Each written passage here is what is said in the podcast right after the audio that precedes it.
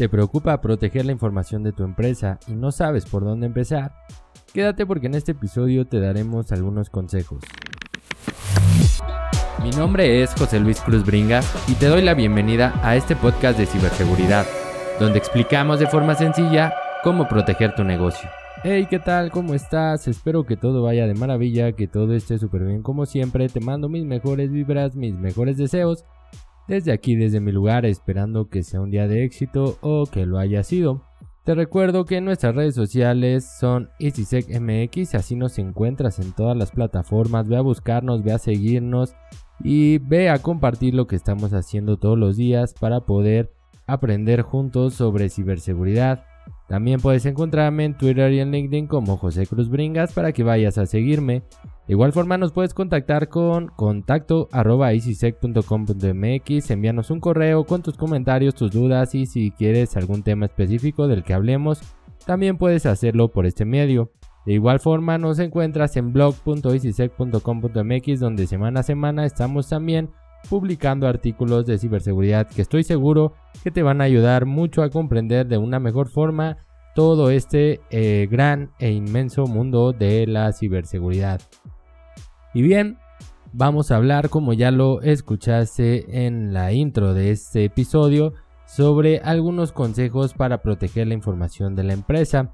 Y es que a menudo las organizaciones, no importando su tamaño, tampoco su industria, nos enfrentamos a una gran variedad de amenazas cibernéticas, por lo que constantemente se puede decir que estamos bajo fuego, en la línea de ataque estamos constantemente y muchas veces hay organizaciones que se dan por vencidas porque no ven que vayan a ganar la batalla, porque sienten que sus esfuerzos no rinden ningún fruto y dejan de pensar en ciberseguridad, dejan de invertir en ciberseguridad y otras organizaciones que son más conscientes están en constantes actividades que les ayuda a prevenir y a defenderse de los ciberataques. Un ciberataque exitoso podría afectarnos gravemente, principalmente en la reputación de un negocio, provocar pérdidas financieras que podrían ser millonarias por los daños que éstas pueden causar e incluso podríamos tener consecuencias legales a causa de un ataque exitoso, que al final todo esto, como siempre te lo he dicho, lo resumimos en pérdidas económicas. Al final, siempre la organización va a perder dinero, va a perder grandes sumas de dinero a causa de un ataque. Las pequeñas y medianas empresas suelen ser las más vulnerables, te lo he comentado en varias ocasiones, debido a que a que cuentan o no tienen, mejor dicho, personal especializado con el conocimiento necesario para proteger su infraestructura, su red, sus sistemas informáticos y todo lo que conlleva la organización ante algunos riesgos como el phishing, como los insiders, como el malware, como el ransomware y bueno, entre otros. Las organizaciones medianas y pequeñas normalmente invierten menos en materia de ciberseguridad, ya que al ser más pequeñas no tienen la conciencia o no creen que pueda sucederles un ataque exitoso, ya que dicen a mí no me va a pasar. Y déjame decirte que estas son las organizaciones más atacadas. El phishing es uno de los principales ataques hacia estas empresas, ya que los atacantes emplean técnicas de ingeniería social para obtener la información principalmente confidencial como contraseñas, números de tarjetas de crédito, datos personales y toda esta información que se puede catalogar como confidencial. También el phishing ayuda a los atacantes a persuadir a las personas para que realicen acciones peligrosas como la descarga de archivos sospechosos, que den clic en links maliciosos para descargar algún malware y también para permitir el acceso a sus dispositivos. Esto mediante engaños, mediante ingeniería social, es como sucede. Si no sabes lo que es ingeniería social, tenemos otros episodios donde hemos platicado más abundantemente de este tema. Otro punto que es bastante recurrente en las organizaciones son los insiders o amenazas internas. Ya hemos hablado de ellos. Puedes ir a buscar en otro episodio. Así búscalo como insiders, amenazas internas. También en nuestro blog lo encuentras en blog.easysec.com.mx. Si no, puedes contactarnos y con gusto te daremos una explicación. Podemos dar también alguna conferencia sobre este tema en tu organización.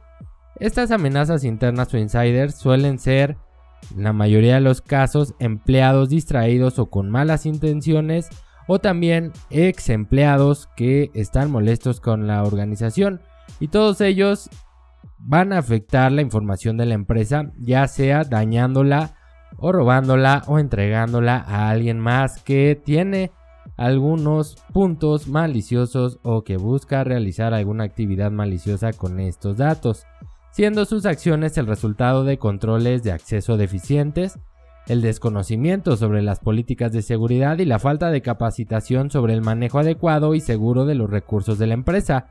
Principalmente estos empleados o ex empleados de las organizaciones que tienen acceso a la información causan eh, la pérdida, causan el robo por muchas causas como el desconocimiento, una molestia con la empresa, el daño, buscar afectarla y bueno, pueden tener muchos motivos. El malware o el software malicioso también es un programa creado para generar daños o realizar acciones no autorizadas en los sistemas víctima. Suelen llegar a través de correos de phishing, al navegar en páginas web maliciosas o al instalar software y aplicaciones de dudosa procedencia. Si tú tienes aplicaciones que no son originales, que no adquiriste, probablemente tengan algún malware por ahí escondido, algún acceso remoto por ahí escondido. Actualmente el ransomware es uno de los tipos de malware que más daños ha causado ya que bloquea el acceso a los dispositivos o a la información de las víctimas, exigiendo el pago por un rescate y en el peor de los casos, si no se paga el rescate, los atacantes exponen esta información robada en foros clandestinos, la venden o la hacen pública con el fin de dañar a la organización o por el simple hecho de no haber pagado el rescate. Y hasta este punto me imagino que te has de preguntar, ¿cómo puedo proteger la información de la empresa? Te dije que íbamos a dar algunos consejos. Ojo, estos no son todos, no es el ABC. Existen muchas opciones, pero creo que estos que te voy a dar son básicos y pueden ayudarte a disminuir muchísimo el riesgo de que sufras algún incidente de este tipo. El primero es que tienes que capacitar al personal. El factor humano es un punto clave ya que, como sabemos, o como lo he dicho en otras ocasiones, más del 90% de los ciberataques requieren de la interacción humana para que sean exitosos. Esto significa que 9 de cada 10 requieren que una persona dé un clic o abra algún sitio o genere algún acceso. Por lo que generar una cultura en ciberseguridad donde se capacita al personal sobre cómo detectar y actuar ante los ciberataques más comunes además de cómo utilizar de forma segura los recursos que se le proporcionan por la empresa, nos va a ayudar a disminuir un poco el riesgo. El personal o la capacitación al personal es muy importante en las organizaciones. El personal debe de saber cómo actuar ante un posible phishing, ante un spam, ante una detección de malware, ante una actividad sospechosa en su máquina. Por eso es que debemos de capacitar a nuestros colaboradores. Si no lo estás haciendo, te recomiendo que lo hagas, que empieces a capacitar al personal. Si no tienes con quién, puedes contactarnos y con gusto te ayudaremos. También, limitar el acceso a la información es un punto muy importante. Mientras mayor sea el número de personas con acceso a los datos, que nuestra empresa almacena, mayor va a ser el riesgo de una fuga de información, por lo que mantener una gestión actualizada y documentada, así como implementada de forma correcta, va a ayudar a disminuir este riesgo.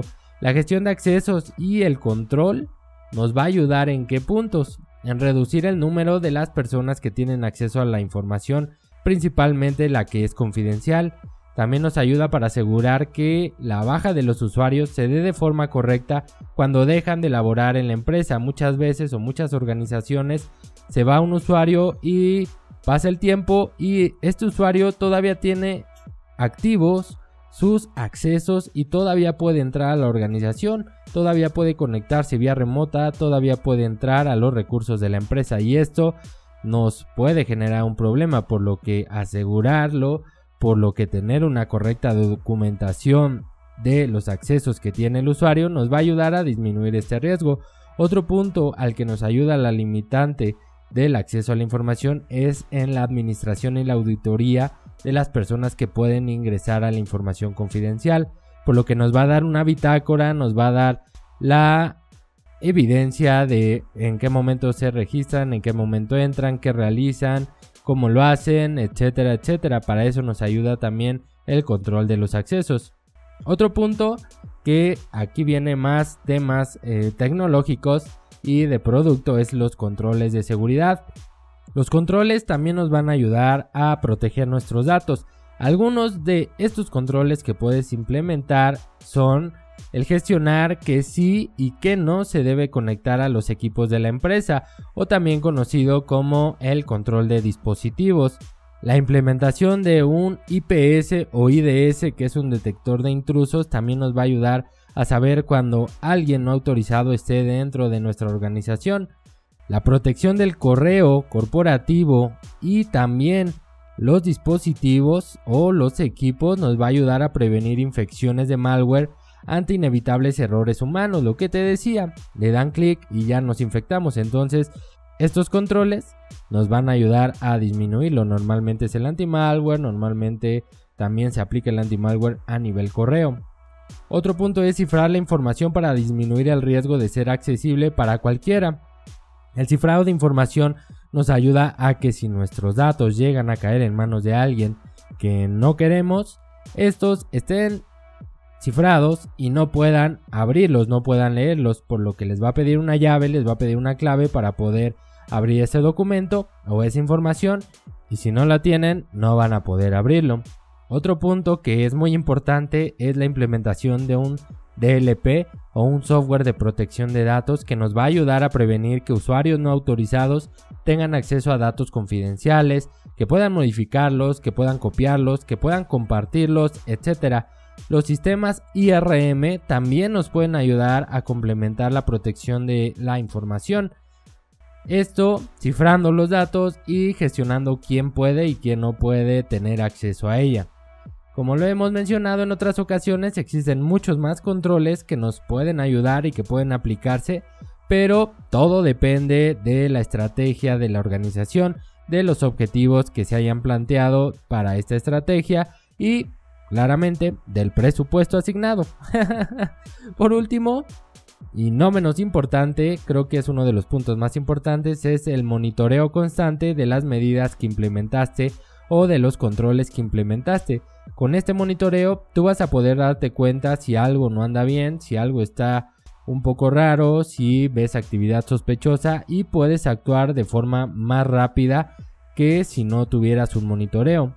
Si no lo tienes, no vas a saber qué sucede en tus consolas, no vas a saber qué acciones realizan los usuarios, no vas a tener el conocimiento de cómo es que se mueve la información, por dónde se envía, por dónde se recibe, hacia dónde se copia, etcétera, etcétera. Es muy importante aplicar controles a nuestra información. Y bien, con esto estamos llegando al final de este episodio. Espero que haya quedado un poco más claro de cómo podemos proteger nuestra información en la empresa y que estos puntos o estos tips que te acabo de dar te sean de gran valor y puedas comenzar a implementarlos en tu organización si es que aún no los tienes. Y si los tienes es un buen momento para comenzar a monitorear, para comenzar a revisar qué sucede, qué ha sucedido en los últimos tiempos con esos controles, si están funcionando de forma correcta, cómo fueron dimensionados, cómo fueron definidos y así poder mejorar la protección de nuestra información. Para despedirme te recuerdo que nuestras redes sociales son ICISECMX. Si este podcast te gusta, califícalo, déjanos tus comentarios, compártelo y también nos encuentras en contacto donde puedes escribirnos en nuestro blog blog.icisec.com.mx suscríbete a nuestro newsletter para que puedas recibir semana a semana la notificación y las invitaciones a los webinars, a los eventos que realizamos. Con esto me despido. Te recuerdo que la siguiente semana tenemos una nueva cita aquí para escucharnos y hablar sobre ciberseguridad. Que tengas o hayas tenido un excelente día. Nos vemos la próxima.